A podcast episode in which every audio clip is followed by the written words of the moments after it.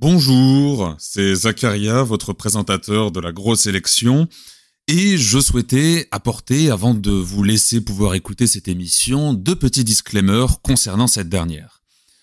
Le premier, c'est que je n'ai pas fait attention pendant l'enregistrement de l'émission, du moins jusqu'à un certain moment, et vous aurez donc pendant la première partie de l'émission un son plutôt étouffé de ma voix, du fait d'une mauvaise inclination du micro, euh, dont je me suis rendu compte après.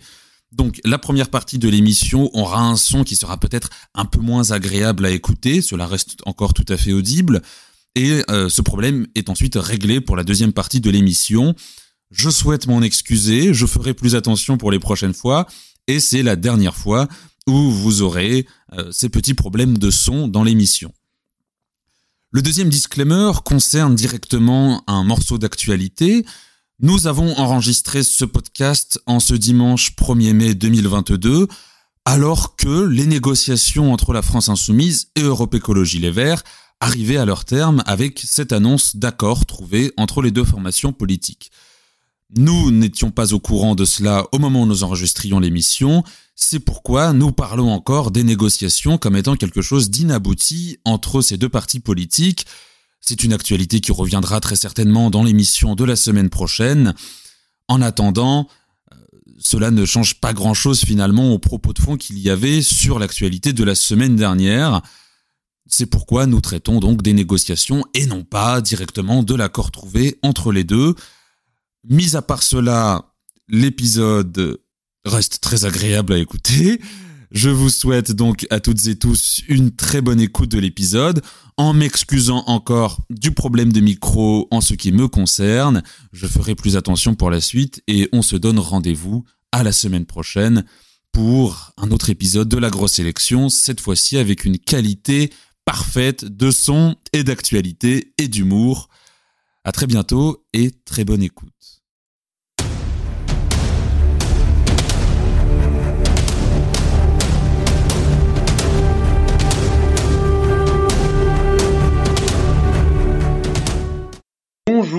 Bonjour et bienvenue dans la grosse élection, votre émission du monde moderne qui revient sur les actualités des élections présidentielles et plutôt maintenant sur les élections législatives étant donné que ce sont elles qui vont animer notre vie politique d'ici au mois de juin. Et pour m'accompagner cette semaine, je ne suis pas seul, je suis avec Augustin. Bonjour Augustin. Bonjour Zach. Comment vas-tu? Ah, je vais très très bien. Je pense qu'on va avoir une discussion très intéressante aujourd'hui. Une discussion très intéressante parce que l'actualité est très dense. Alors, on va pas revenir sur le second tour puisque, comme on en avait parlé avec Alexis la dernière fois, c'était un second tour qui était déjà joué d'avance. C'était un second tour dont on savait déjà à quoi s'attendre. Le résultat n'est pas très surprenant finalement, rien n'est vraiment surprenant. Emmanuel Macron a été réélu avec un score du dictateur africain. C'est l'une des conséquences logiques de ce médiocre débat de second tour. Maintenant que c'est fait, intéressons-nous plutôt à l'avenir, et cet avenir commence par le gouvernement d'Emmanuel Macron, qui va succéder à Jean Castex à Matignon, qui va récupérer un ministère, qui va perdre un ministère. C'est un jeu de chaises musicales dont la petite mélodie commence à résonner dans toute la France sans que l'on ait vraiment de piste, si ce n'est pour l'instant une seule, Emmanuel Macron veut un Premier ministre ou une Premier ministre qui soit au taquet sur la question sociale, la question environnementale et une troisième question que j'ai oubliée mais qui fait partie de son bullshit habituel. De l'autre côté, nous avons Clément Beaune qui a fait savoir qu'Emmanuel Macron chercherait plutôt un profil féminin. Il y a jusqu'ici eu une seule audition tenue par Alexis Collère à l'Élysée qui est celle de Véronique Bédag, numéro 2 du groupe de l'immobilier Nexity et ancienne directrice de cabinet de Manuel Valls. Réunion qui a été ni confirmée ni infirmée par l'Élysée et dont on ne sait pas finalement si c'est elle qui va récupérer le poste. D'ailleurs, je tiens à, on peut s'arrêter quelques instants. C'est quelqu'un qui a bossé pour Manuel Valls qui obtient un poste, pas Manuel Valls. Et ça, ça me fait extrêmement plaisir. Et pourtant, Dieu sait qui fait, Dieu sait qu'il fait tout pour essayer de récupérer quelque chose, le bougre. Mais il n'aura rien, et ça, ça me fait kiffer. Jusqu'ici, pour l'instant, on a plusieurs noms qui sont évoqués. Je vais euh, les citer. De toute façon, cette première partie d'émission, ça va être un name dropping total. On s'est dit que maintenant que les présidentielles sont passées, que les, législatives, si j'arrive à parler français correctement, intéressent un peu moins de monde, on va aussi mettre moins de, de, de bonne motivation pour l'émission. On va y aller avec un peu plus d'impertinence, un peu plus d'ironie et d'humour noir. Donc pour les name dropping, les personnes qui sont jusqu'ici entendues comme étant euh, dans les starting blocks pour récupérer le poste de Premier ministre. Nous avons elle, Elisabeth Borne, dont le nom revient régulièrement, Véronique Bédac, du coup, Carole Delga, la présidente de la région Occitanie, sur laquelle on va longuement revenir euh, quand on va parler des législatives, Julien de Normandie, donc le ministre de l'Agriculture, Nathalie Appéré, maire de Calais, Johanna Roland, la maire PS de Nantes, François Repsamen, maire PS de Dijon, Mathieu Klein, euh, maire PS euh, de je ne sais où, Nathalie Kosciusko-Morizet un nom qui a aussi circulé, François Barouin, Christine Lagarde. Euh, il y a aussi la mère de Rennes qui a été apparemment, euh, bah, c'est Nathalie Appéré, pardon, la mère de Rennes, donc, et non la mère de Calais, qui a été, euh, dans le nom circule dans les travées de l'Élysée, et Bernard Cazeneuve, qui est aussi entendu comme étant un candidat potentiel pour récupérer Matignon. ainsi qu'un autre ministère. Mais il fait quoi, Cazeneuve, maintenant? Il était pas au chômage, lui? Peut-être une retraite à durée indéterminée.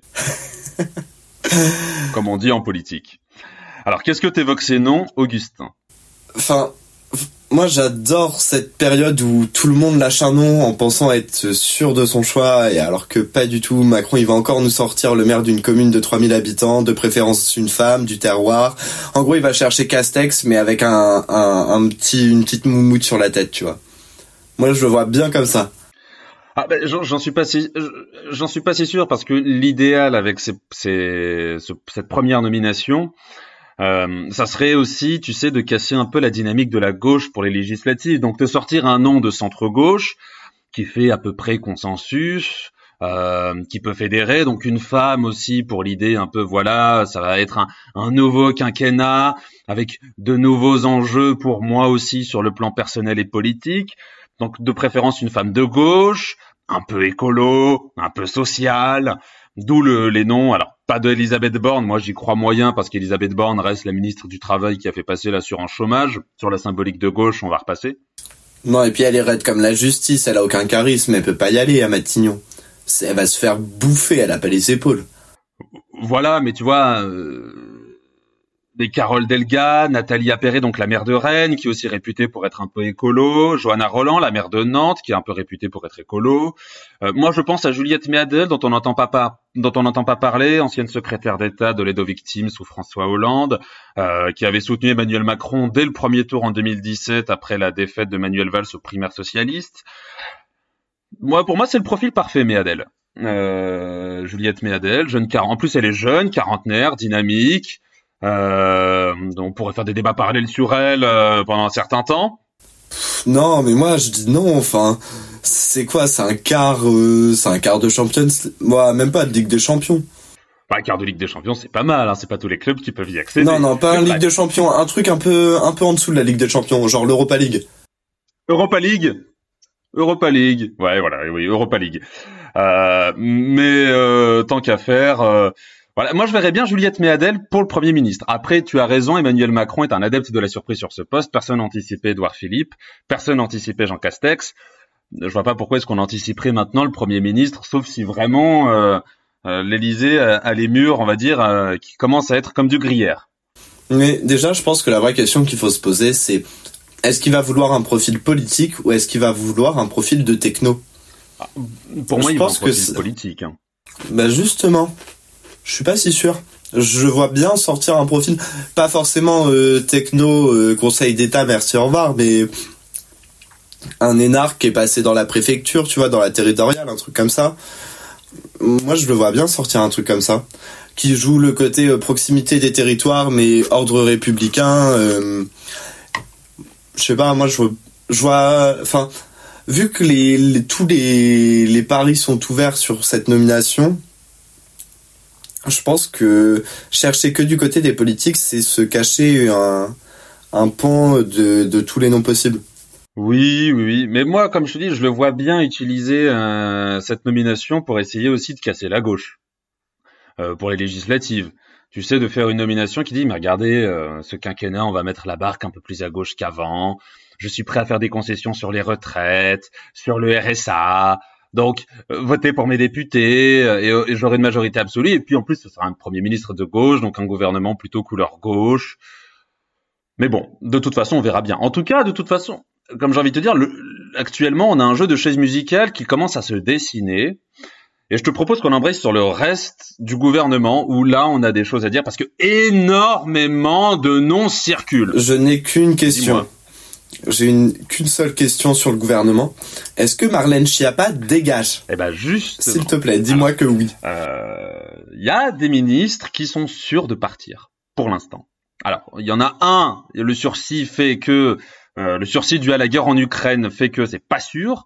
Mais pour l'instant, ceux qui sont sûrs de partir, Jean-Baptiste Djebari, qui a fait savoir qu'il ne oh remplirait pas par volonté d'aller dans le privé, donc utiliser le carnet de réseau obtenu avec le ministère des Transports.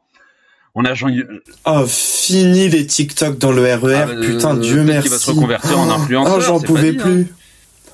Hein. Oh, j'en pouvais plus. Oh, c'est terrible. Merci, bordel de Dieu. Donc, Jean-Yves Le Drian aussi, pour l'instant, c'est non mais le Drian il va pas bouger. Ah bah le Drian ça fait ça. Ouais bah avec la, guerre en Ukraine c'est pas dit parce que je te disais on a un autre nom qui circule pour pour Orsay en ce moment, euh, deux noms qui circulent pour le Quai d'Orsay donc le Drian euh, lui a fait savoir qu'il voulait partir en tout cas.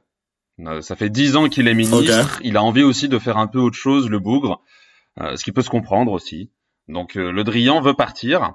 Cédric O. Bah une fois que t'as vendu des rafales à toutes les dictatures de la planète, c'est sûr que tu peux aller savourer ta retraite tranquille. Hein. Exactement. Puis pourquoi pas avec une petite nomination d'ambassadeur quelque part à la clé. Qui sait. Cédric O veut partir pour aller pantoufler aussi dans le privé. C'est dommage, il était bien, putain. C'était le seul qui était bien. Euh, tout est relatif. C'est quand même le type qui nous a fait tous sentir non, mais... Oui, bon, ok. Mais c'est le seul qui a su euh, expliquer pourquoi fallait pas interdire les VPN. Genre à l'Assemblée. Oui, c'est vrai. Genre il, avait fait une démonstration qui était hyper bien. Non, c'était au Sénat. Et franchement, qu'un ministre parle de technique aussi bien, moi, ça m'avait fait kiffer. Mais du coup, il m'avait régalé. Du coup, il veut retourner dans le privé. Et euh, Florence Parly est également l'une de celles qui a fait savoir son envie de partir. Ministre des Armées, c'est ça? Et c'est pareil, elle a aussi ce sursis dû à la guerre en Ukraine. Donc on verra avec elle comment ça va se manifester euh, selon les nominations. Alors il y en a maintenant qu'Emmanuel Macron ne veut plus dans son gouvernement, ou alors qui ne sont plus en odeur de sainteté. Ah. Parmi eux, on a, je vais te faire plaisir dès le début, Marlène Schiappa. Oh ouais, putain. Oh c'est bon. Oh c'est génial. Tu me fais trop plaisir quand tu me dis des trucs comme ça. Jean-Michel Blanquer. Ah ouais? Ouais. Bah, il avait pas fait. oui, il avait fait. de sainteté. Il avait fait quelques faux pas quand même, Blanquer. Hmm. Barbara Pompili. Sarah Pompili? Donc euh, Barbara. Pompili, la ministre de la transition écologique, ma femme de rêve, euh, n'est pas n'a apparemment plus en odeur de sainteté euh, chez Emmanuel Macron, ce qui me chagrine beaucoup étant donné tout l'amour que je porte pour cette femme. Euh, ensuite, nous avons Roxana Marisenaou, ministre des Sports. Ah ouais? Nous avons Roselyne Bachelot. Et puis, pour conclure, la surprise du chef, apparemment, d'après un article qui était paru dans l'Obs, nous avons Éric Dupont-Moretti, qui ne serait plus dans les petits papiers des bah, Il a rien fait Moretti. Il, pensait que... Je pense que Macron a fait un pari sur Dupont-Moretti. Il s'était dit, il a de l'éloquence, ça va être un peu mon Taubira à moi. Je pense que c'était ça l'idée. Mon bas d'inter. Et en fait, même non, mon bas d'inter, hmm. même. Euh, allons plus loin. Mon bas d'inter. Mon bas d'inter.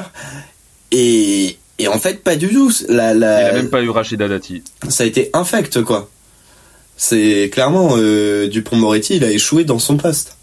Le, problème de Dupont-Moretti, c'est qu'il a avalé trop de couleuvres pour ce poste. Il en a avalé un paquet euh, au final. Dupont-Moretti, il en a avalé un paquet. Alors là, on pourra peut-être lui garder, pourquoi pas, euh, le code de justice pénale des mineurs, qui est quand même une avancée par rapport à l'ordonnance de 59 qui était plus vraiment euh, en comment dire qui n'était plus d'actualité par rapport aux enjeux de la justice pénale des mineurs aujourd'hui. Après, bon, il n'a pas fait grand-chose du projet puisque c'était Belloubet qui avait fait tout l'avant-projet. Mais il a quand même mené ce combat bien. Mais sinon, autrement, c'est quand même la généralisation des cours criminels, euh, qui, sur lesquels il s'opposait à la base. Euh, c'est juste une augmentation de 8% du budget de la justice, quelques recrutements de magistrats. Il s'est, bah d'ailleurs, il s'est grippé avec toute l'entre, toute la, la, fonction de la magistrature. Bah dès le premier jour de son mandat. Hein. Oui, voilà. Donc c'est, c'est, c'était un pari raté. Il a voulu avoir son bas d'inter. Il n'a même pas eu Rachida Dati pour euh, cette expression que j'aime beaucoup. Donc, malgré tout, il faut remplacer ces gens-là. Mm. Et alors? Ah, euh, et, là, et là, on rigole, je pense. Là, là, là, j'ai énormément de monde à te citer et à vous citer. On le fait en plusieurs étapes. Ça va pas être euh, simple à suivre. On va y aller en plusieurs étapes. On va commencer par ceux euh, qui sont potentiellement sûrs d'avoir quelque chose et qui ont la piste d'un déjà avoir un portefeuille ministériel attitré à eux. Alors, nous avons Carl Olive, le maire de Poissy, qui a été un soutien d'Emmanuel Macron depuis la pandémie, chez qui, euh, qui pourrait se retrouver avec le ministère de la Ville, des Sports et de la Jeunesse. C'est cohérent. C'est cohérent pour le bonhomme. On a deux noms qui circulent pour le Quai d'Orsay, donc Audrey Azoulay, qui est à l'UNESCO, qui est la présidente de l'UNESCO actuellement et qui a été, euh, euh, je crois aussi ministre, mais je ne ministre de la Culture pour François Hollande, et nous avons également Bernard Cazeneuve qui circule pour le Quai d'Orsay. On a, alors là on va rire par contre. Marisol Touraine pour les armées. mais mais tu sais qu'en plus Marisol Touraine, elle est de la circonscription où je suis né. Donc ça fait 15 ans que j'entends que des horreurs sur elle.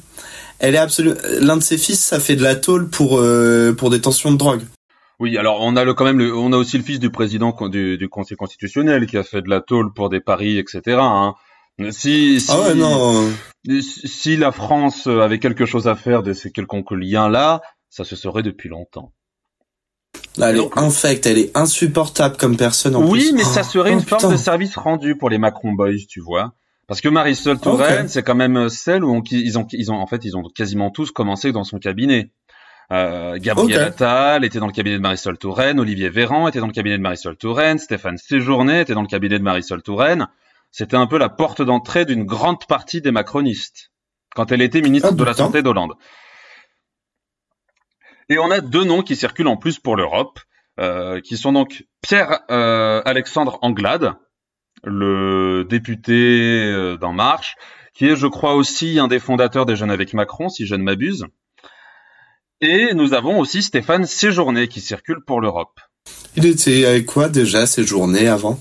Séjourné, c'est le président du groupe Renew Europe euh, au Parlement européen. Ah, ok. C'est celui, tu sais, après la, les fameuses, euh, la fameuse interview en off qui est sortie dans la presse de Nathalie Loiseau, c'est lui qui a récupéré le poste. Okay. A demandé si c'était pas un coup politique qui était calculé de base, parce que lui est un des vrais macronistes de la première heure pour le coup, et donc euh, c'est pas une mauvaise piste pour les questions européennes, étant donné que, alors avec ce remaniement en cours, il y aurait des possibles promotions euh, pour que Attal aille au budget et Clément Beaune à l'économie.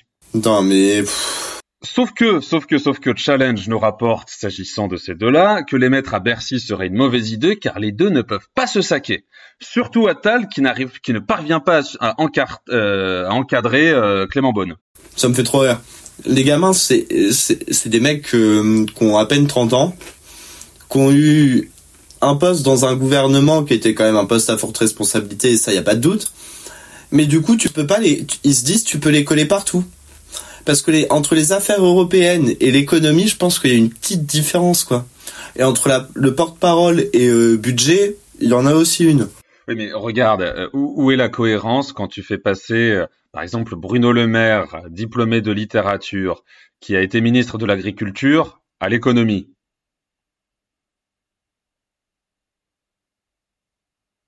Oui, tu cherches encore, j'ai l'impression. Ouais, là, je t'avoue, euh, j'avais oublié cet exemple. Mais Bruno Le Maire n'était pas pressenti pour aller au Quai d'Orsay aussi? Euh, non, Bruno Le Maire, apparemment, alors ce qu'il vise, c'est un secret de polichinelle, c'est un super ministère qui comprend l'éducation nationale et l'enseignement supérieur et la recherche.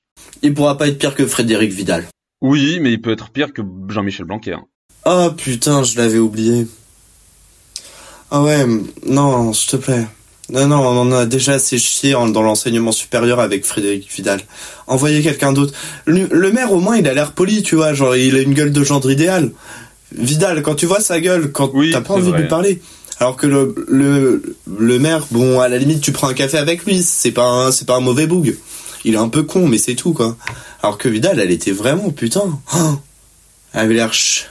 Ah, puis surtout, Vidal et les étudiants, euh, je rappelle quand même qu'elle nous a fermé les universités parce que, euh, voilà, il y a des chewing-gums qui traînent sous les tables des amphithéâtres, elle avait peur qu'on les ramasse pour les manger. À l'université Des gamins de 18 ans minimum Non, mais, en vrai. Non, mais en vrai, je tiens quand même à dire que Frédéric, si, si vous pensez un jour, vous êtes désespéré, que vous dites que vous ferez rien de votre vie, dites-vous que Frédéric Vidal a réussi à être ministre. Et ça devrait vous remotiver. Parce que vous pouvez pas être pire que Frédéric Vidal. Ouais. Elle était présidente d'université avant aussi. Hein. Elle était présidente d'université Ouais, avant aussi. C'est ouf, hein. Quand, à quel point tu peux euh, être antipathique à ce point-là et quand même avoir des responsabilités. Bon, tu sais, vu apparemment euh, le peu de scrupules qu'ils ont pour les scandales, ça me choquerait pas qu'ils aillent nous chercher le doyen de la faculté de médecine de Tours. Ou pour l'anecdote, pour les auditeurs qui ne sauraient pas, ce doyen est accusé d'avoir étouffé une histoire de viol et d'agression sexuelle de la part d'un des étudiants de la faculté de médecine de Tours. Des scandales dont ils étaient au courant, ils ont tout fait pour camoufler et pour éviter que le scandale n'explose, ils ont envoyé cet étudiant, je ne sais plus, c'était où en Auvergne, c'est ça? À l'image. Et non À seulement ils l'ont envoyé à l'image, mais ils l'ont envoyé avec un petit avertissement qui avait été de ne jamais le laisser seul avec une femme. Et devinez dans quel service de l'hôpital de Bordeaux-Nouvelle-Aquitaine il a fait un, stage? Au service de gynécologie. voilà. Ça me surprendre, ça, ça me surprendrait pas pour le coup. C'est vrai. Et donc, euh, pour quand même conclure sur les ministres dont ils ont un peu les rumeurs d'avoir un portefeuille ministériel, la justice reviendrait à Yael Braun-Pivet, euh, présidente de la commission des lois, qui est celle qui a tout fait pour que la commission des lois, s'agissant de l'affaire Benalla à l'Assemblée nationale, n'aboutisse jamais. C'est un peu dire, hein, voilà, la ligne qu'aura le ministère de la Justice pour les années à venir, comme s'il y avait beaucoup de scandales à éteindre. Étonnamment. Non mais déjà le premier scandale pour le ministère de la Justice, ça reste Dupont-Moretti qui a réglé ses comptes avec tout le monde dans les eh, mouvements de nomination. Hein. Oui, oui, mais c'est d'ailleurs c'est l'une des raisons pour lesquelles Macron veut pas le reconduire, c'est qu'il a beaucoup trop de casseroles derrière. Il y a, y a un papier de l'Obs qui est sorti sur Dupont-Moretti, c'est huit minutes de lecture sur euh, euh, toutes les casseroles du Dupont-Moretti depuis qu'il est ministre de la Justice. Non, c'est un truc de ouf ça. Euh, c'est dingue parce que c'était un exemple pour beaucoup de juristes, pour beaucoup d'étudiants en droit et euh, en espérant que les illusions euh, ça cessent très rapidement. Et euh, j'allais dire pour conclure, mais il m'en restait une, ça serait Maude Bréguéon, porte-parole de la République en marche, qui euh, récupérerait du coup euh, le porte-parole du gouvernement. Ouais, bon, pas le truc le plus important du monde. un petit poste pour elle. Et désormais, il nous reste pas mal de noms qui circulent. Alors, on ne sait pas s'ils en auront un ou pas, on ne sait pas s'ils vont récupérer quelque chose, mais Emmanuel Macron songerait à leur donner quelque chose. Donc, les quatre euh, ex-socialistes dont je parlais tout à l'heure, Nathalie Appéré, Johanna Roland, Mathieu Klein et François Rebsamen, seraient dans les bons papiers du président pour récupérer un portefeuille ministériel. Nous aurions également Caroline Cailleux, la maire de Beauvais, Pascal Canfin, pourquoi pas pour l'écologie. Euh, nous avons Stanislas Guérini aussi, qui est pressenti pour récupérer un ministère pour le récompenser pour sa loyauté. Philippe Juvin, Natacha Boucheret, Christophe Béchu et Arnaud Robinet. Nous avons aussi beaucoup de transfuges de la droite qui arriveraient. Euh, Eric Woerth, Damien Abad, Guillaume Larrivé, Franck Mais Louvrier de toute façon, Eric. Woerth a, Eric Woerth avait pas soutenu Macron euh, avant le premier tour. Si, si, si. Oui, donc euh, oui, il va le rejoindre. Oui, oui, oui, mais bon, à droite, de toute façon, on a beaucoup, là, tous les derniers que j'ai cités, de Philippe Juvin jusqu'à Da- Daniel Fasquelle, ce sont des transfuges de LR. Certains qui étaient déjà arrivés par la voie d'Horizon, comme Christophe Béchu, le maire d'Angers, par exemple, mais d'autres sont en train d'arriver actuellement, comme Damien Abad, qui a fait faux bon. Chose assez Damien Abad, c'est une grosse prise. Hein. Oui, bah, surtout que c'est une belle, belle prise. C'est le président du groupe, des, du groupe Les Républicains à l'Assemblée nationale, ce qui n'est pas rien. Ce qui n'est pas rien. C'est une très très belle prise.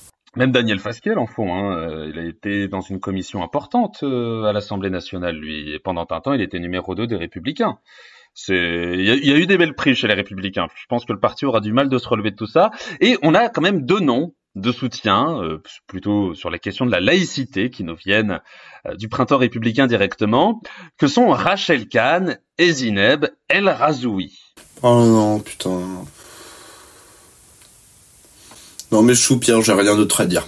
Voilà. Donc, un gouvernement euh, qui pour l'instant n'est pas encore composé, on ne connaît même pas la nature du Premier ministre, mais beaucoup de noms qui circulent, certains très crédibles quand même par rapport à d'autres. Je prends les exemples de ceux dont on a déjà cité les hypothèses d'un portefeuille ministériel. Certains sont très cohérents, d'autres euh, dont on se doute qu'ils vont récupérer quelque chose. Je pense à Pascal Canfin pour l'écologie, si Yannick Jadot ne le grille pas avant.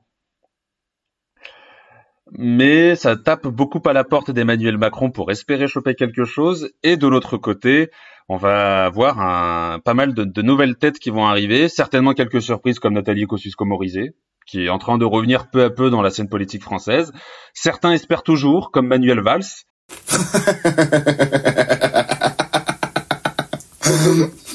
Et tu veux une blague? Vas-y. Manuel Valls.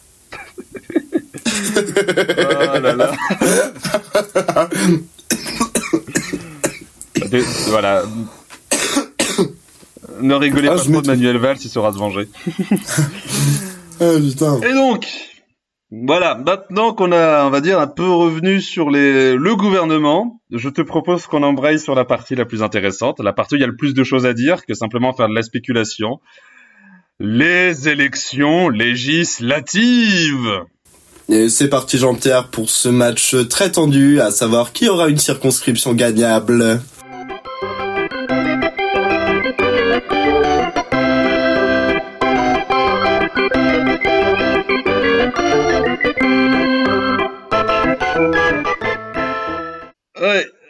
je te propose que l'on commence directement par la majorité présidentielle, puisque on a quand même pas mal de choses à dire, étant donné que euh, le vœu appelé par Emmanuel Macron de créer un parti unique au centre de l'échiquier politique français est voué à l'échec. Même lui a fait un trait dessus.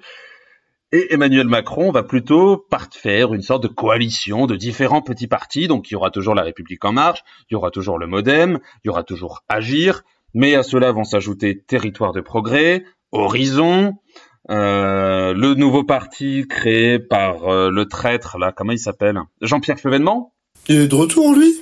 Et ainsi que, oui, oui, oui, il a créé un, c'est Refondation républicaine. Il a soutenu Emmanuel Macron, qui est pourtant la quintessence de tout ce contre quoi il a combattu dans sa carrière politique, euh, comme quoi vieillir est un naufrage, chez certains du moins. Et euh, il a soutenu Emmanuel Macron, a même créé une formation politique pour aider Emmanuel Macron. On a énormément de partis, je crois qu'on en a 7 ou 8 qui sont autour d'Emmanuel Macron pour euh, l'accompagner dans cette quête des législatives, à tel point qu'il va falloir faire des choix, parce que la France, ce n'est que 577 euh, circonscriptions, avec en plus de cela euh, des règles très précises sur les financements publics des partis politiques du fait des, des participations législatives. Et on a donc énormément de tambouilles qui sont menés par Emmanuel Macron euh, directement depuis l'Élysée pour mener cette campagne des investitures. Et cela commence directement par une petite guerre avec Édouard Philippe. Puisque euh, Emmanuel Macron a laissé échapper dans la presse pas de circonscription pour Horizon, là-bas ce ne sont que des cons. Là où Édouard Philippe, en créant ce parti, souhaitait, euh, on va dire, vraiment être la balance de l'aile droite de la République en marche et de la majorité, Finalement, ce projet d'Edouard Philippe est plutôt mené à mal par un Emmanuel Macron qui verrait d'un très mauvais œil l'hypothétique candidature d'Edouard Philippe en 2027. Du coup, Emmanuel Macron refuse d'accorder des investitures pour le parti de son ancien Premier ministre. Philippe se dit quant à lui surpris et va aviser lors de la réunion de son bureau politique le 13 mai de la stratégie à suivre pour ces législatives. À côté de cela, euh, Macron ne supporte plus du tout Édouard Philippe, donc il fait tout pour saboter son projet de créer un parti de droite entre les Républicains et la République en marche, et c'est rapporté par beaucoup euh, de personnes. Dès lors, Emmanuel Macron a participé à une opposition de fusion entre le parti Agir et le parti Horizon. Il dissuade énormément de soutiens qui arrivent de la droite d'adhérer à Horizon. Et petite euh, cerise sur le gâteau, alors là c'est vraiment, tu sais, les petites querelles comme on les aime. Édouard Philippe, lors du meeting de la Défense Arena qui s'était tenu le 2 avril, a été expressément coupé des images de soutien à chaque fois que le cadreur faisait déplacer la caméra vers lui afin qu'il ne soit pas affiché parmi les soutiens d'Emmanuel Macron lors du meeting. Oh le gamin Oh non Oh putain Oh j'en peux plus qui prennent le temps de soigner un tel détail alors que t'es en pleine campagne présidentielle quand même. Ah, c'est que tu lui en veux sévère. Hein. Moi, la question c'est de quoi est-ce qu'il lui en veut?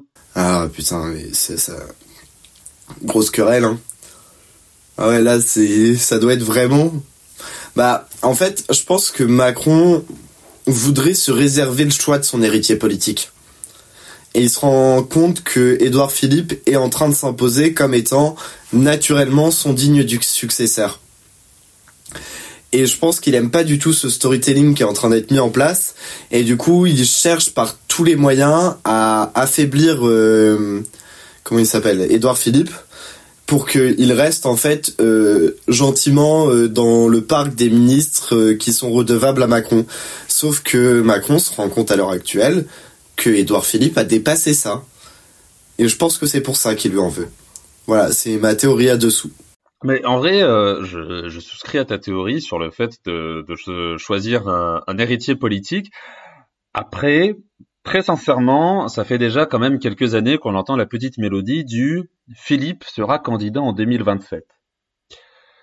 Et moi, je pense sincèrement que Emmanuel Macron n'en a pas fini avec son projet de, de révision de la Constitution.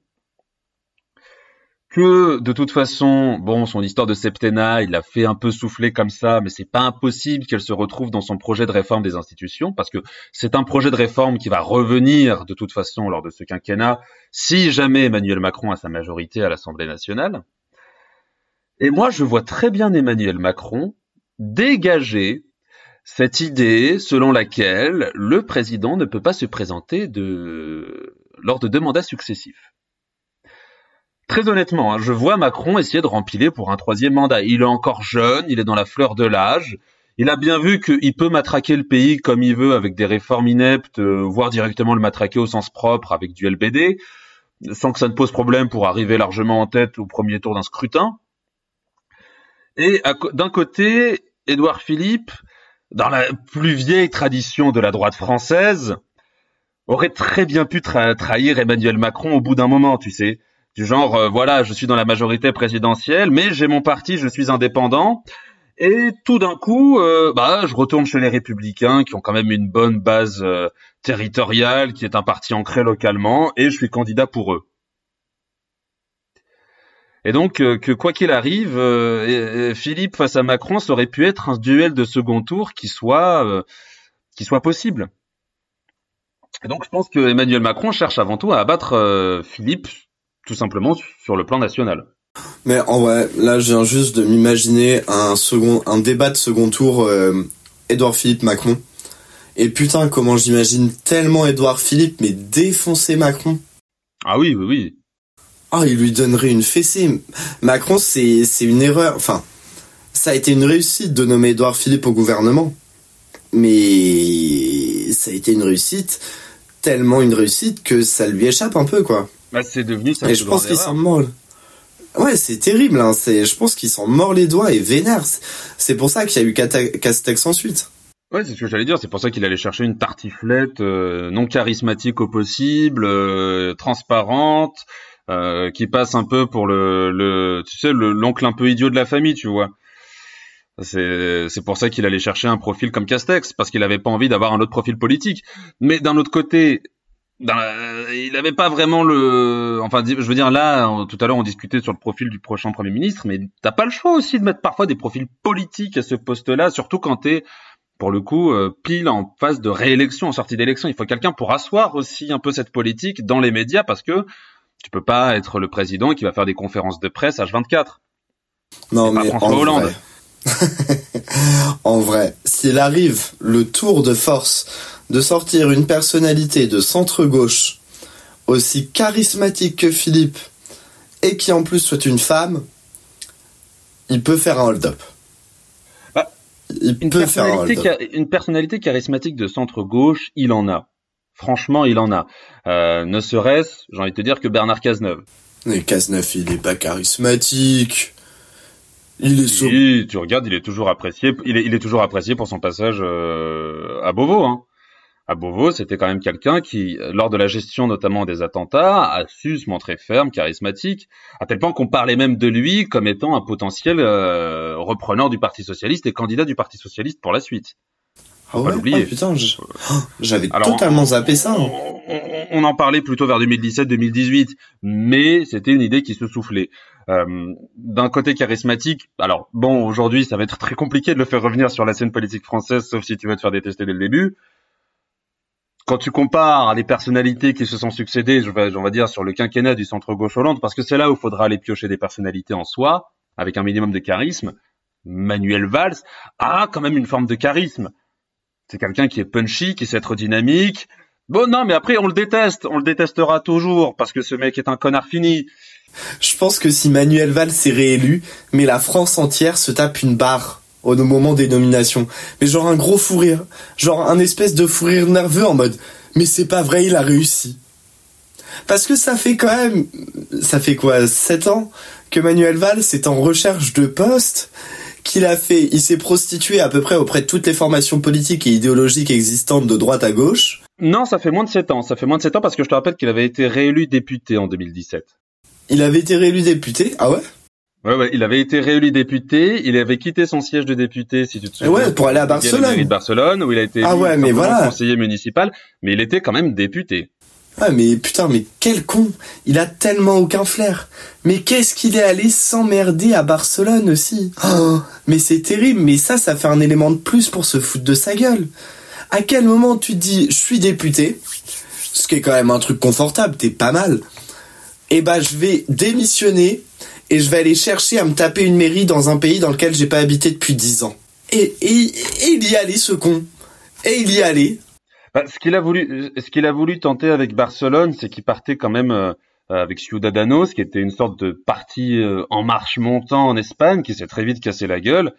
Et il a pas eu de et surtout parce que tu sais on était en plein dans la période indépendantiste de la Catalogne où on sortait tout juste euh, de la déclaration d'indépendance de la Catalogne, on sortait tout juste des condamnations des dirigeants catalans qui avaient été condamnés pour l'indépendance et euh, on sortait tout juste d'une réélection euh, prématurée des indépendantistes à la généralité.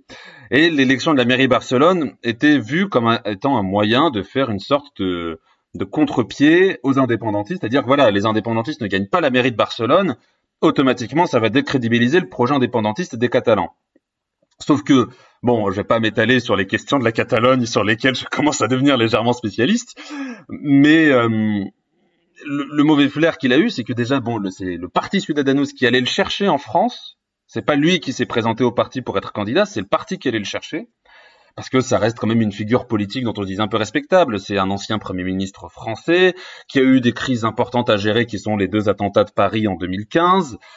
Donc on se disait c'était une personnalité qui pouvait facilement mener ce projet.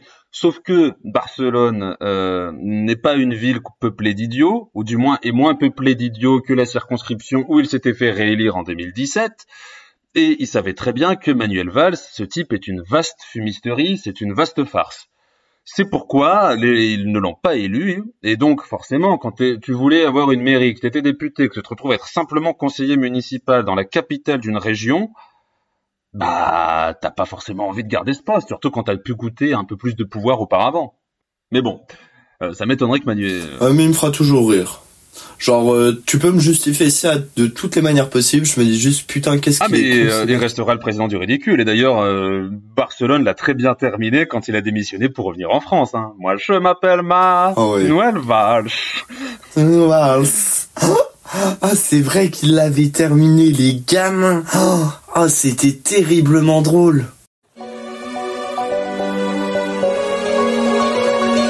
Moi, je m'appelle Manuel Valls.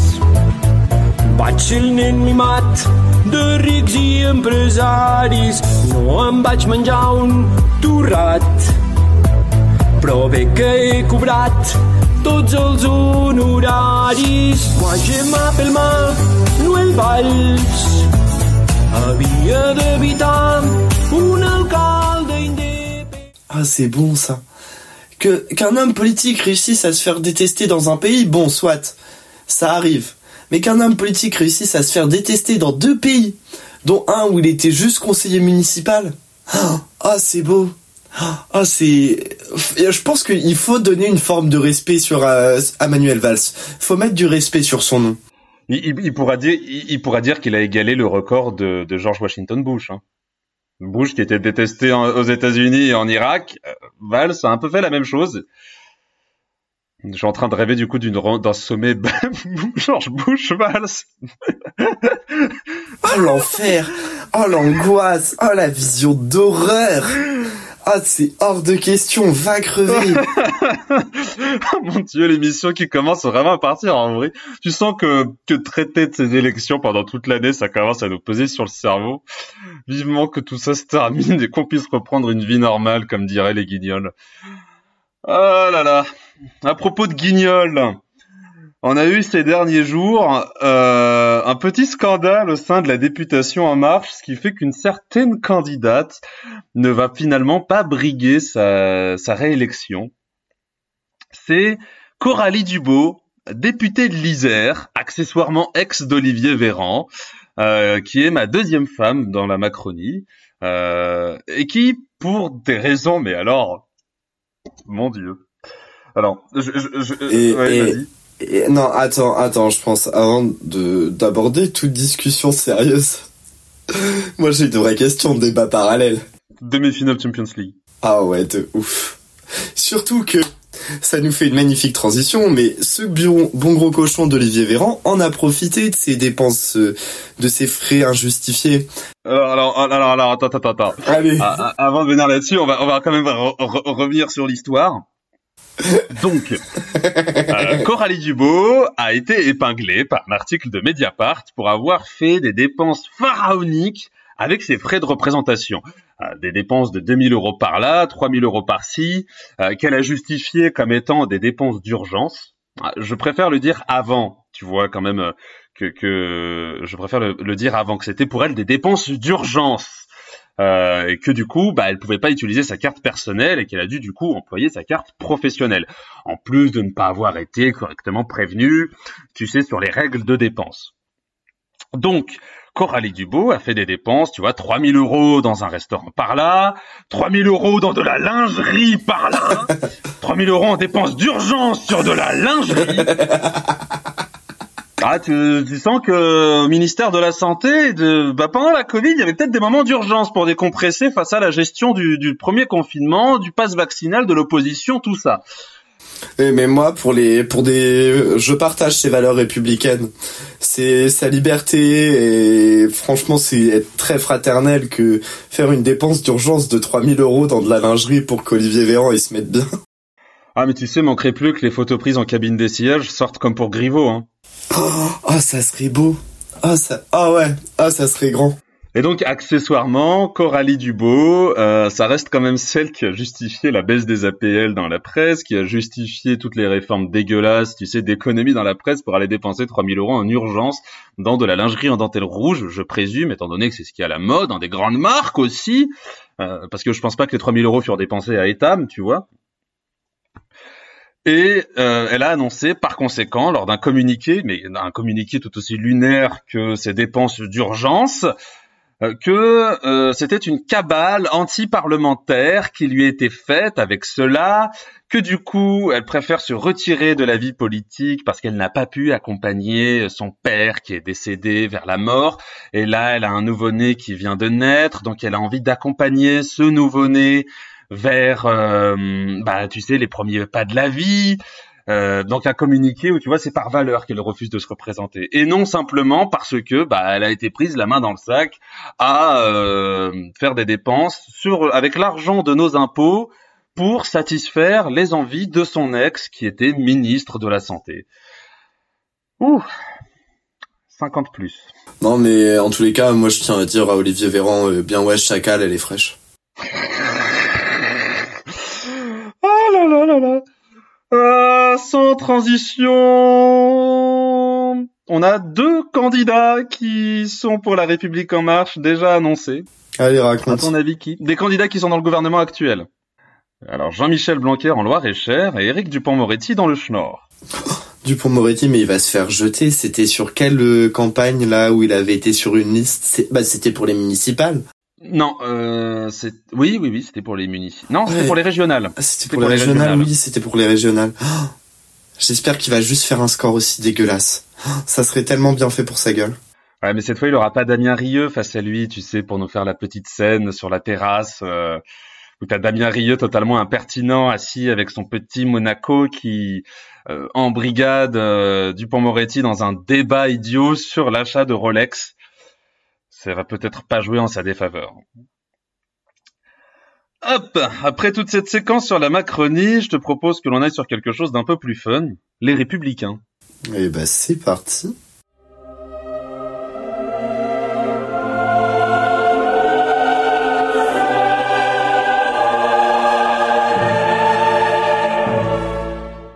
Allez, envoie les noms.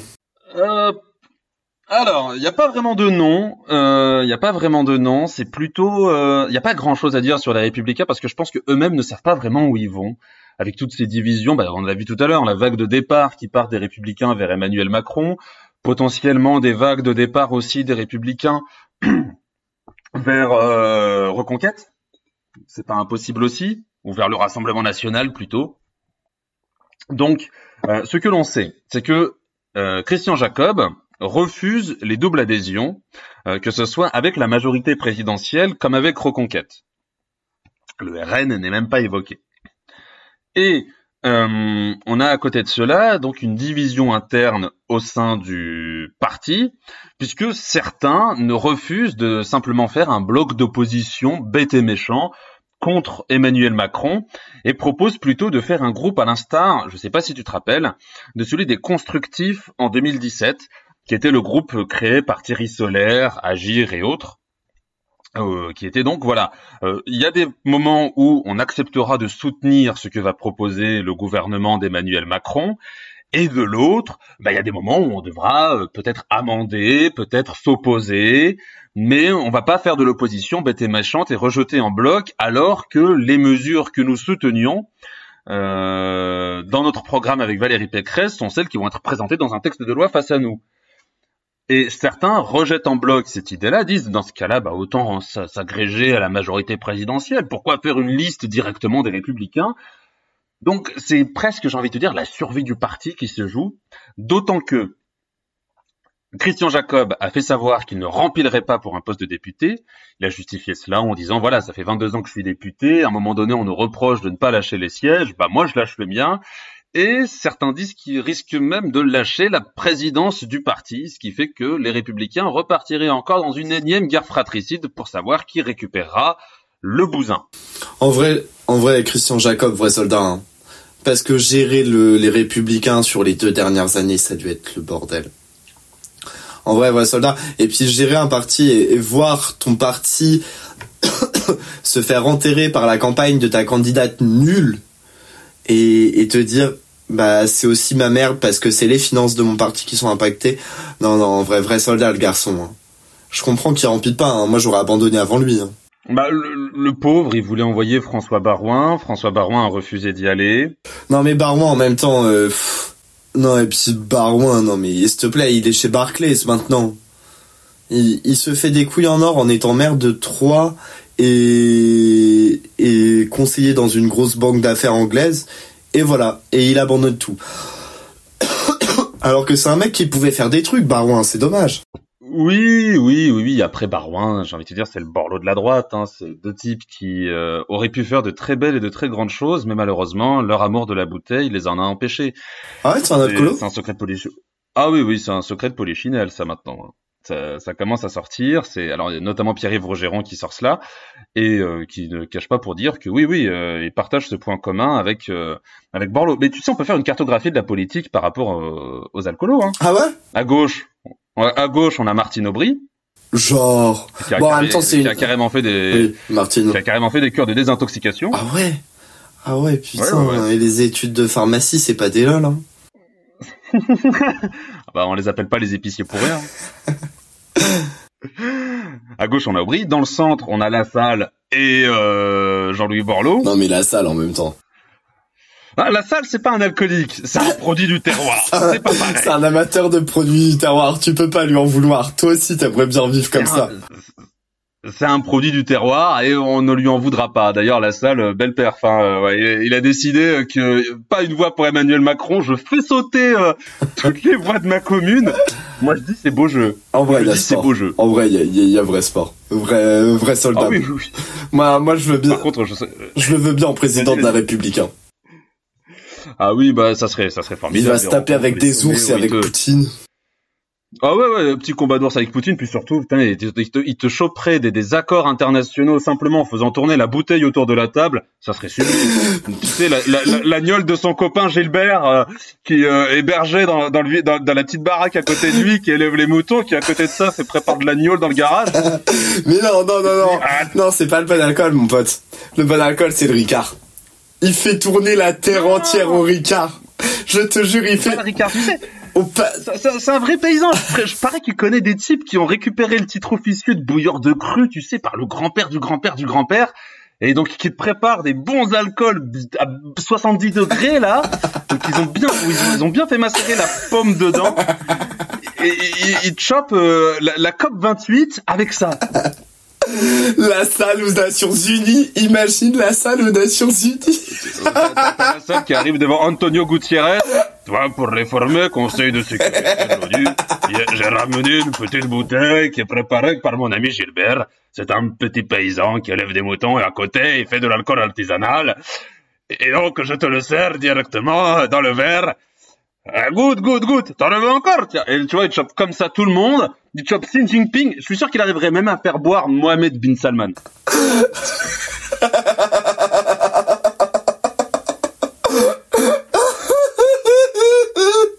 Ah putain. Ah, cette imitation était magnifique. Je chiale de rire. Ah putain. Ah, je suis ému. Ah putain. Ah, cette imitation. Mon dieu, mon dieu. Ouais, ouais, ouais. Mais du coup, voilà, cartographie euh, Ah des alcooliques de la politique française. Et je suis sûr que si on creusait plus, on en trouverait plus. hein. Ah putain. Ah merde. Attends, j'ai encore mal aux abdos là. Bon, quand tu dois t'encaisser euh, des réunions de parti avec Rachida Dati et Patrick Stefanini face à face, je peux comprendre François Baron. En vrai, en vrai, non, moi juste, j'aimerais bien être une petite souris pour être dans les conseils de politique où est Rachida Dati. Parce que je suis sûr qu'elle doit en manger tout le monde. Oh, c'est bon.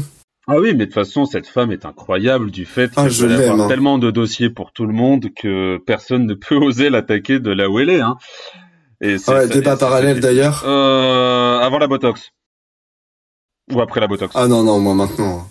Ah, moi je te jure, je te la mets en demi-finale de Champions League. Sans aucune hésitation. Sans aucune hésitation. Mon Dieu, mon Dieu, Ah ouais. mon Dieu, mon Dieu. Ah, je l'appelle maman, Je hein. vais me faire licencier demain, moi. Bon, allez, un peu d'impertinence, ça fait pas de mal. Après tout, c'est pour cela que le monde moderne existe. C'est pour l'impertinence aussi. Vous avez du fond Ouais, et de l'impertinence. Je suis pas sûr que ça passe. C'est pas moi qui le dis.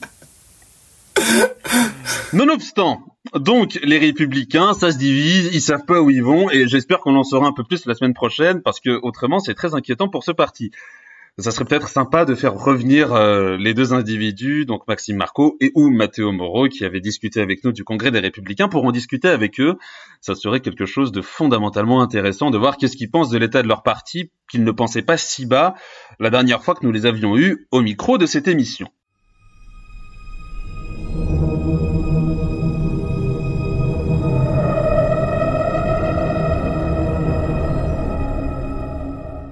Et donc on peut attaquer désormais euh, les deux camps qui essayent de faire des unions. Euh, des unions ou des unions, ça dépend si vous mettez un espace entre des et union. Et on va commencer par forcément celui qui est le moins pimenté pour le moment, l'extrême droite. Le soir même du second tour, à l'annonce des résultats, Éric Zemmour était intervenu à la télé pour appeler à l'union nationale, à l'instar de Jean-Luc Mélenchon et l'union populaire. Et donc l'union nationale consistait en un rassemblement des différents partis euh, des, euh, du camp du national. Donc nous avions dans ces trucs-là euh, Rassemblement national, Reconquête, Debout la France, les Patriotes et d'autres. Les Patriotes et Debout la France n'iront pas dans l'union nationale parce que eux ont fait l'union des Patriotes, l'union pour la France, qui reprend donc Debout la France, les Patriotes et Génération Frexit qui a déjà investi 500 candidats dans 570 circonscriptions. Décidément, on a beaucoup d'unions sur l'ordre d'essai législative. Et donc, l'Union nationale, finalement, ne devait concerner que Reconquête et le Rassemblement national.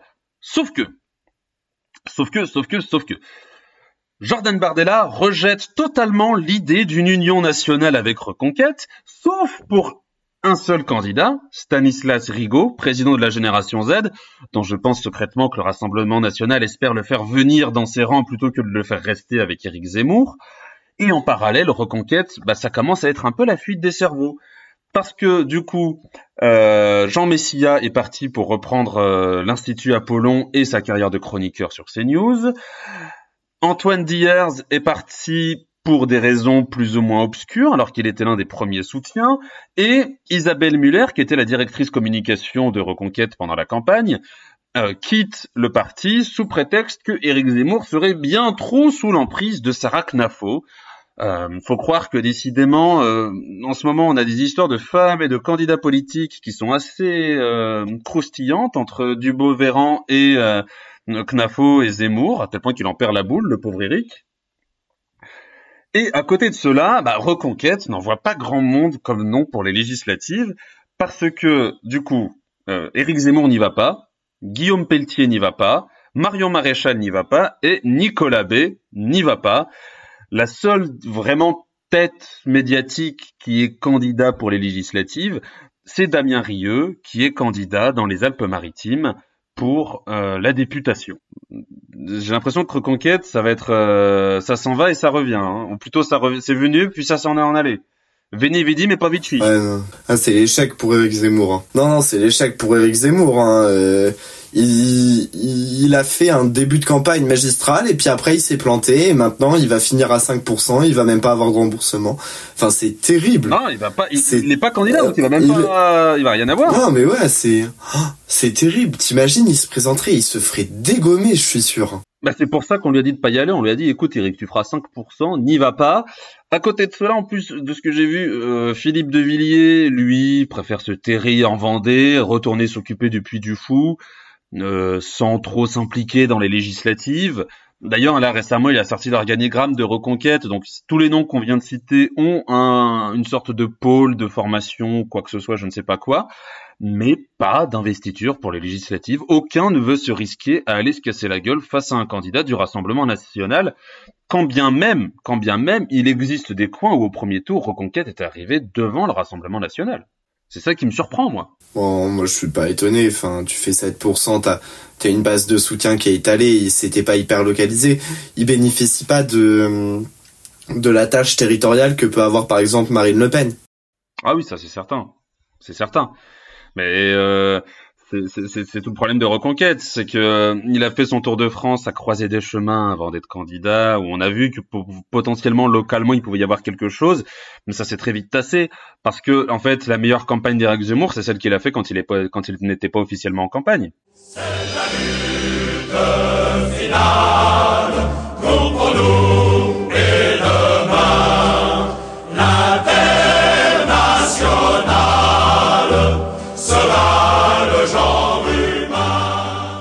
Et donc, euh, une fois que nous avons parlé de tout cela, il nous faut maintenant revenir sur les négociations les plus intenses, les négociations qui sont les plus palpitantes à suivre, les plus intéressantes à suivre, les plus croustillantes aussi accessoirement, les négociations de la gauche. Et alors là, on va prendre le temps.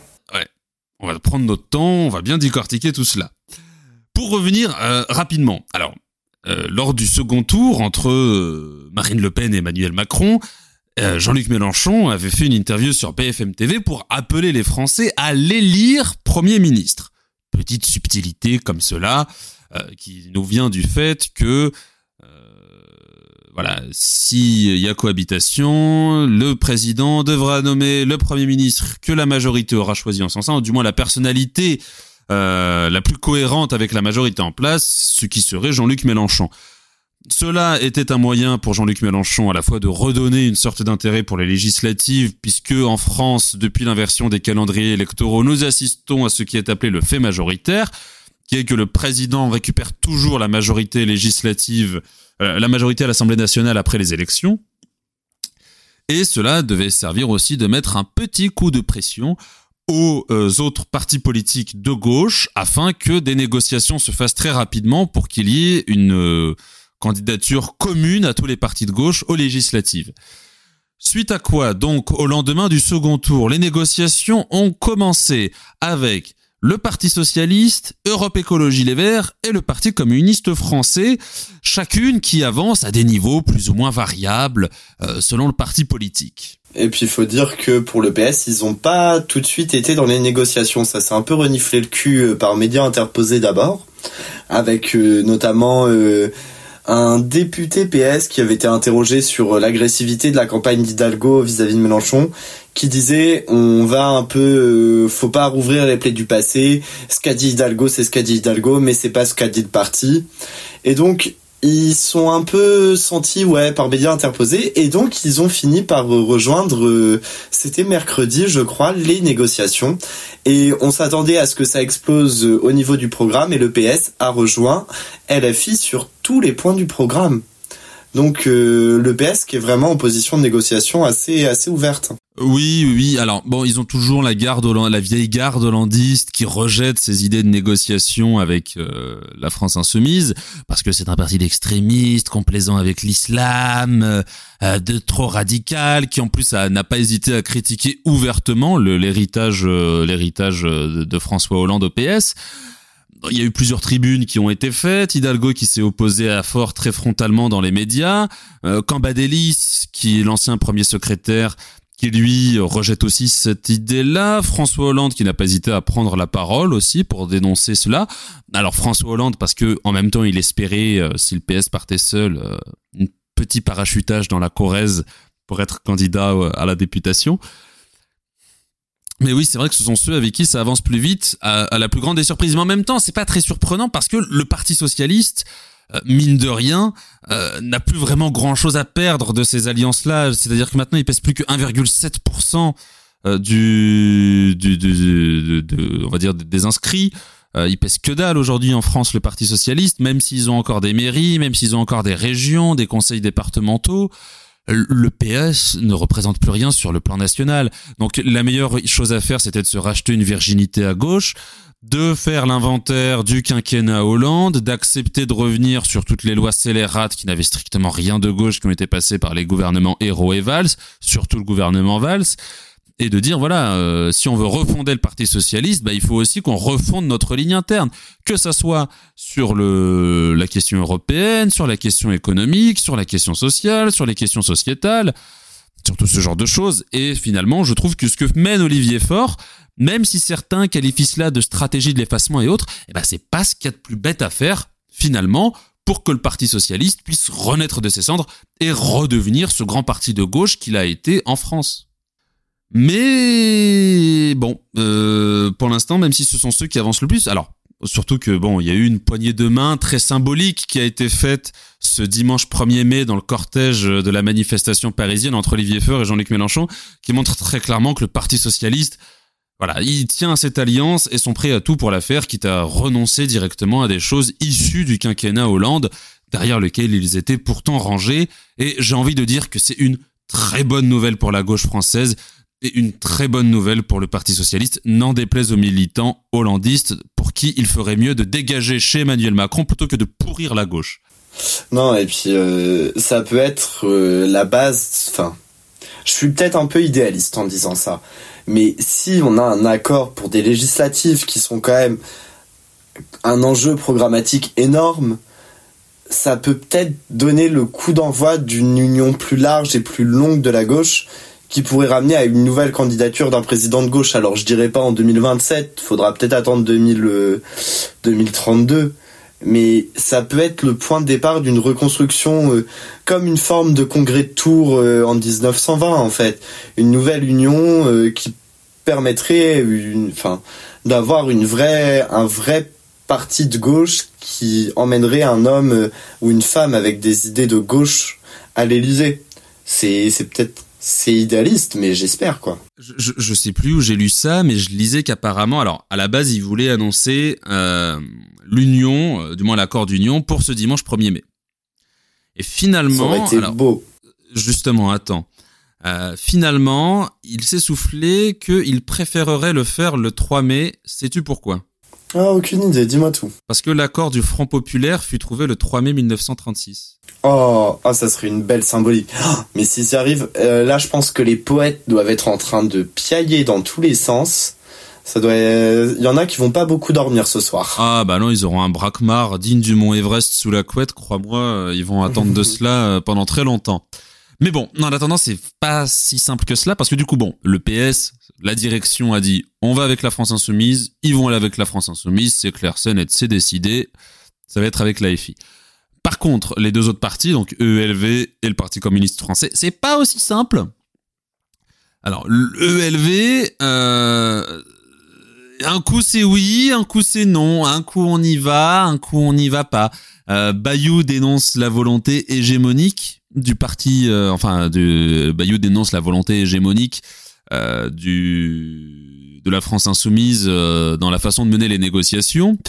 En plus de cela, Emmanuel Macron aimerait bien s'attirer pas mal des, colos vers lui, donc il essaye de faire capoter cette union, notamment avec Europe Écologie Les Verts, en disant mais c'est pour ou contre l'Europe, cet accord, c'est législatif, machin. donc sur le point de la désobéissance au traité européen, alors que, que ce que rappelait très justement Mélenchon sur le plateau d'On est en direct, il y a un type qui a écrit un bouquin qui s'appelle La désobéissance européenne. Est-ce que tu connais l'auteur? Ça va être un mec d'Europe Écologie Les Verts. C'est Julien Bayou.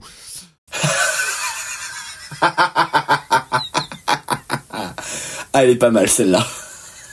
Donc, euh, on va dire que euh, sur le programme, ça pose pas tant de problèmes que cela, à part, encore une fois, avec la garde plutôt macroniste Europe Écologie Les Verts, donc la garde, la ligne Yannick Jadot, euh, qui est en train de vraiment être mise en minorité dans le parti, ce qui est assez fascinant, parce que beaucoup lui reprochent la défaite, euh, finalement, le, pas la défaite, mais le score misérable fait au présidentiel de 4, et quelques pourcents. Euh, beaucoup lui reprochent donc ce score euh, directement à la stratégie menée par Yannick Jadot, qui était de taper sur Mélenchon plutôt que de taper sur Emmanuel Macron, ou sur la droite, ou sur l'extrême droite. Euh, ce qui est très très très difficile. Lui refuse la désobéissance au traité européen. Il a pas l'air de connaître un peu le pédigré du secrétaire général de son parti. Et la grande gagnante donc de cette division, c'est Sandrine Rousseau qui voit sa ligne passer peu à peu majoritaire du fait qu'elle ait du coup ses rapprochements avec la France insoumise. Donc Europe Écologie Les Verts, mis à part cette volonté hégémonique, mais qui n'est pas tant sur les points programmatiques, plutôt sur les points de circonscription, euh, font que l'accord peine à arriver, même si c'est pareil, c'est, je pense, une question de temps. Et enfin, euh, le Parti communiste français, lui, euh, était très très très très très très très bien parti, et finalement, euh, s'est totalement rétracté à la dernière minute. Également parce que, euh, alors, la raison avancée pour le Parti communiste, c'est qu'ils ne veulent plus de discussions bilatérales. Tu sais, donc euh, la France Insoumise discute avec le Parti communiste, puis avec Europe Écologie Les Verts, puis avec le PS, mais ils veulent se mettre à quatre autour de la table pour clairement discuter de l'union avec tout à chacun. Donc je pense que le Parti communiste français a aussi envie de casser un peu la gueule au Parti socialiste peut-être, ou à Europe Écologie Les Verts, allons savoir. Euh, sur pas mal de détails. Mais en vrai, c'est une excellente technique de faire une réunion euh, multilatérale. ça va permettre aux trois partis euh, que sont euh, le PS, Europe Écologie Les Verts et le PCF de s'unir et de récupérer plus de circonscriptions qu'en négociation euh, simplement bilatérale. C'est c'est la base. Enfin, c'est l'union fait la force. C'est tout. C'est presque les valeurs de gauche cette union en fait. c'est une Oui, on, va, on va attendre les scissions pour voir ça. Ouais, c'est ça. Bon, mais je pense que en tous les cas, ça serait euh, intelligent pour- de la part de ces trois partis de s'unir et de rechercher un accord global. Ils pourraient Les quatre, tu veux dire? Ouais, les. Non, non. Quand je dis les trois, c'est PS, PCF et Europe Écologie Les Verts qui s'unissent face à LFI. S'ils veulent contrer la, la, la stature de LFI et essayer de grignoter des circos, faut qu'ils s'y mettent à trois. Tout seuls, ils arriveront pas à faire plier LFI, qui a, euh, qui a d'ailleurs, c'est vrai, une position hégémonique dans le débat. Bah, ce qui posait en fait, euh, ce qui posait problème sur la question des circonscriptions, qui est aujourd'hui le point le plus épineux de toute façon, c'est que pour LFI, ça devait être calculé au prorata des pourcentages réalisés au présidentiel. Ce qui fait que le PS, du coup, devait se retrouver avec 1,7% des circonscriptions, euh, des circonscriptions à, à disputer. Tu m'étonnes que Enfin, ça gueule. sur 100%. Ça gueule. Bah du coup, ça leur donnait en fait, euh, c'était le calcul qui était fait sur toutes les circonscriptions parisiennes. Euh, donc euh, les plus toutes quasiment étaient raflées pour LFI. Il y en avait une pour ELV, une pour le PCF et une pour euh, le Parti socialiste. Sachant que le PS a pas mal de sortants région parisienne et EELV aussi, ça posait un peu problème. Et à côté de cela, on a en plus des problèmes de circonscription qui sont menés directement du fait des investitures qui sont faites, qui sont très problématiques. Je prends l'exemple de l'investiture de Tahabouafs euh, à Vénissieux, euh, que ce soit par les positions du bonhomme, par la condamnation qu'il a derrière lui euh, euh, au cul en première instance, même s'il a interjeté appel, il a quand même une condamnation pour injure raciste aux premières instances, ce qui fait un peu mal. Et d'autant que la circonscription sur laquelle il a été parachuté, c'est une circonscription où le PCF fait de très gros scores. Et où, euh, en plus de cela, le maire PCF est un de ceux qui a soutenu en premier la ligne Roussel. Donc tu sais, la ligne euh, laïcarde, comme certains diraient, euh, un peu franchouillarde, ce qui pose problème pour le PCF. Et il y a une deuxième investiture qui est tombée, et les filles a investi dans la circonscription de Fabien Roussel, le type qui a sorti les affaires sur Fabien Roussel pendant la campagne. Ah ouais. Ouais, effectivement, ça fait un peu mauvais genre. C'est pas ouf quand tu veux un accord. ah putain, les cons. Non, mais en plus, c'est à portée de main, faut qu'ils le fassent maintenant. Bah, si ça sera fait, ça va totalement rebalancer les cartes. Déjà, actuellement, je pense que les circos parisiennes avec ULV ont été trouvées. Avec le PS, ça a été trouvé. Avec le PCF, je pense pas que c'est le PCF qui va faire ses scores à Paris. Euh, donc ça va plutôt se jouer ensuite sur le reste des circonscriptions dans le reste de la France. Le problème étant que bah, quand t'as des personnalités comme Tahabouaf, ce qui actuellement te servent plus d'épines dans le pied qu'autre chose, ça va être difficile de trouver quoi que ce soit. Quand en plus de cela, t'investis chef de file dans une circonscription, euh, le type qui essayait de salir euh, le gars avec qui tu cherches à trouver un accord, c'est encore plus difficile. Ça va être compliqué et c'est pour ça que j'ai très peur que même si la gauche parvient à trouver cet accord, même si la gauche parvient, tu sais, à faire euh, euh, cet accord, est-ce que la gauche parviendra ensuite à gagner les législatives à cause de ces investitures-là Est-ce que la gauche, si elle gagne ces législatives, parviendra à faire garder cette coalition, cette union euh, tout au long de la campagne, enfin de du quinquennat? Après, ça a toujours compliqué. été dit, l'accord, C'est- un accord euh, commun pour tous les quatre. Mais une fois à l'Assemblée, chacun garde son groupe, chacun garde son... C'est enfin les députés siègent au nom de leur parti politique, pas au nom de la liste commune. Donc, je dirais pas non plus que c'est l'union qui va tout changer, mais en tous les cas, c'est une bonne base de travail. Ça peut faire avancer les choses. Oui, non, mais je, suis d'accord. Mais, mais moi, ce que je veux dire, c'est qu'admettons, t'as donc cette union qui est faite. T'as euh, une majorité absolue qui est à l'Assemblée nationale du fait de cette union. Chacun garde son groupe, etc. Et à un moment donné, va savoir pourquoi, t'en as, t'as un groupe qui en a marre d'être dans l'accord. Hop, je sors de l'union. Hop, je vais avec les autres. Hop, je te fais une petite motion de censure.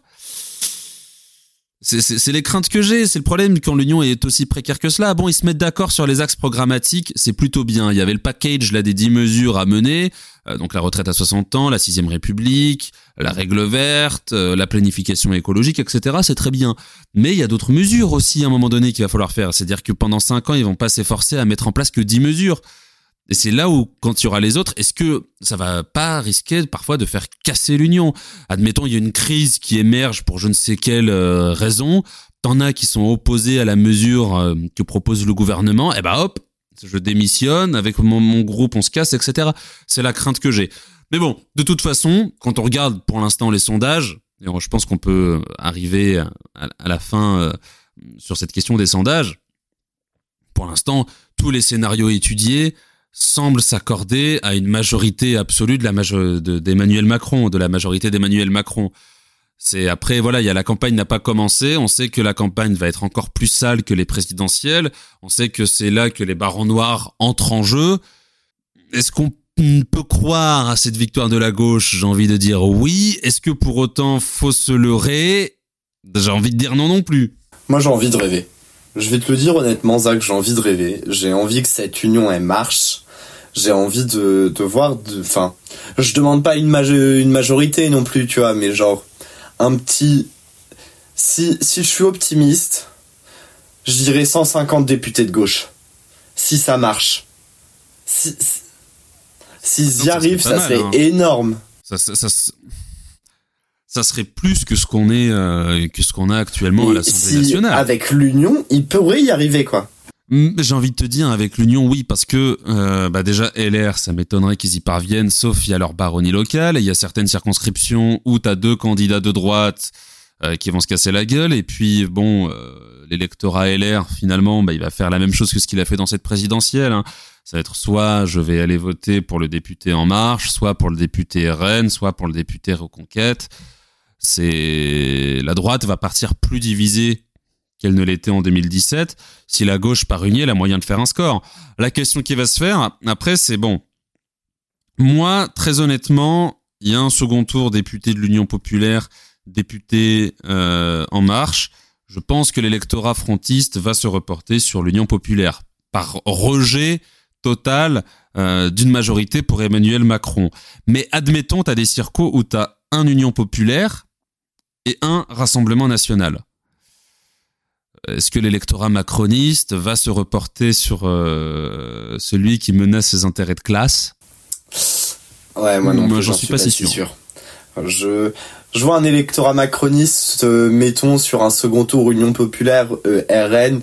Je vois un électorat macroniste qui va faire un, ouais, un 20%, 20% Union populaire, 30% RN, 50% abstention.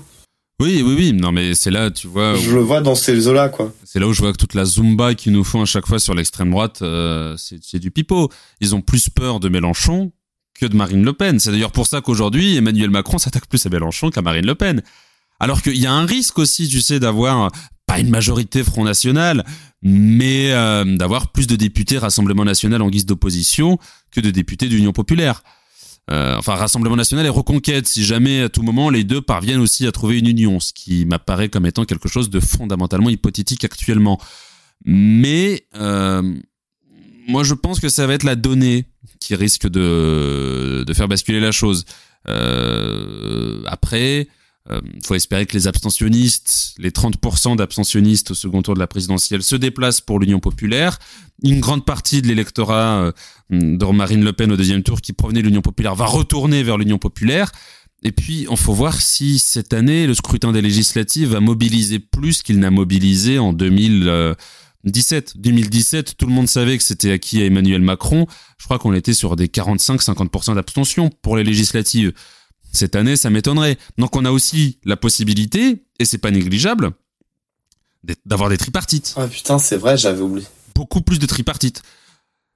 On en avait euh, qu'une seule en 2017. Cette année, c'est pas impossible avec cette recomposition en bloc tripartite du, paysage politique français qu'elle se manifeste aussi aux législatives et qu'on ait donc beaucoup de tripartites.